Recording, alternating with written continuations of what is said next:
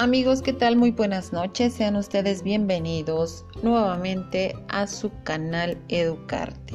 Espero que, bueno, ya estén en casita descansando con los sentidos abiertos, receptivos para participar y escuchar nuestra charla del día de hoy.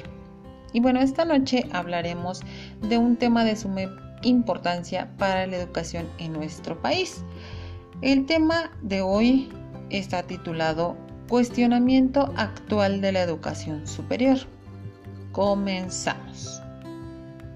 Hablar del cuestionamiento actual de la educación superior es hablar de tendencias y desafíos. Pero, ¿y cuáles son esas tendencias y desafíos de la educación superior hoy en día? Primero que nada debemos mencionar que la educación superior requiere de un análisis actualizado del contexto en sus dimensiones integrales, en espacios holísticos, desde los locales, regionales, nacionales y globales, para garantizar la utilidad práctica de los aprendizajes en el proceso de desarrollo personal y profesional del alumnado en función a las necesidades de la sociedad. Entre los cambios más notables se encuentran la expansión cuantitativa, la diversificación institucional y las nuevas políticas educativas. Por otro lado, los desafíos que tiene la educación superior en nuestro país tienen que ver con la globalización y el rápido avance de la ciencia y, y, la tecnología. Y bueno, no nada más en nuestro país, hablemos globalmente las nuevas tendencias con respecto a la calidad de la educación y los nuevos requerimientos de la sociedad contemporánea.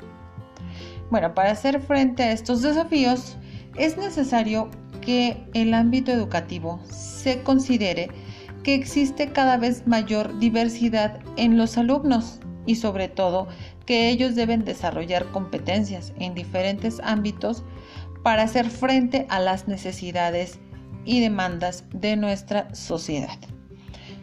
También es importante mencionar que nuestros alumnos requieren de una formación integral, la cual se resume en que el alumno tiene derecho a desarrollar todas sus capacidades de manera armónica, así como a recibir una educación de calidad que le permita desarrollarse en diferentes contextos, tanto en lo social como en lo laboral.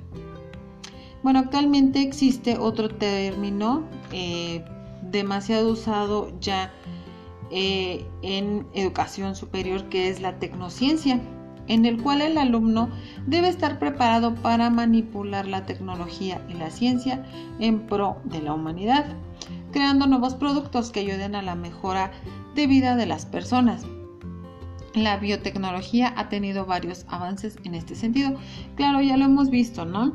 Con este asunto de la pandemia y la emergencia sanitaria, pues tuvimos que todos que vernos en la necesidad de acudir pues a la tecnología para estar conectados, para estar comunicados y pues la educación definitivamente pues tuvimos que meternos de lleno en este tema de la, del manejo de las TICs para continuar pues con nuestra labor académica. Las instituciones de educación superior, OIS, a través de sus funciones de docencia e investigación, deben desarrollarse en contextos de, de autonomía institucional y libertad académica para incrementar su mirada interdisciplinaria y promover el pensamiento crítico mediante una participación ciudadana activa que contribuya al logro del desarrollo sustentable la paz, el bienestar, el desarrollo, los derechos humanos y los valores de la democracia. En este eh, párrafo es importante mencionar que integralmente nuestra educación eh, superior debe basarse en estos ejes rectores. Eh, repito, desarrollar, lograr un desarrollo sustentable, trabajar para la paz, el bienestar, el desarrollo de los derechos humanos y los valores de la democracia. Importantísimo y fundamentales estos pilares para nuestra educación superior. Eh, amigos, eh, como pueden ver es un tema bastante interesante, es un tema en el cual todos estamos involucrados ya que cada vez demandamos más de servicios profesionales de excelencia.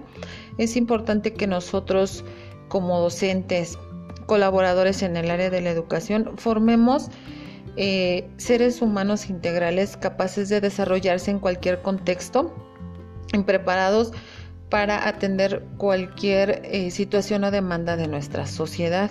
Esa es nuestra misión como docentes, como trabajadores en educación y no la tenemos fácil, no la tenemos nada fácil, pero realmente es un quehacer bastante bonito y satisfactorio en el cual día con día crecemos eh, espiritual, psicológicamente, académicamente y bueno, tenemos aún mucho que hacer y no nada más en educación superior, desde básica tenemos que trabajar de manera integral para fortalecer a nuestro alumnado. Amigos, pues agradezco que nos hayan acompañado el día de hoy. Este, no quiero despedirme sin antes eh, mencionarles una pequeña reflexión que dice así. Los maestros estamos formando a una nueva clase de alumnos que sean capaces de ser analíticos y reflexivos, que sean capaces de formular hipótesis y resolver problemas de distinta índole. Solo así tendrá sentido el aprendizaje para toda la vida.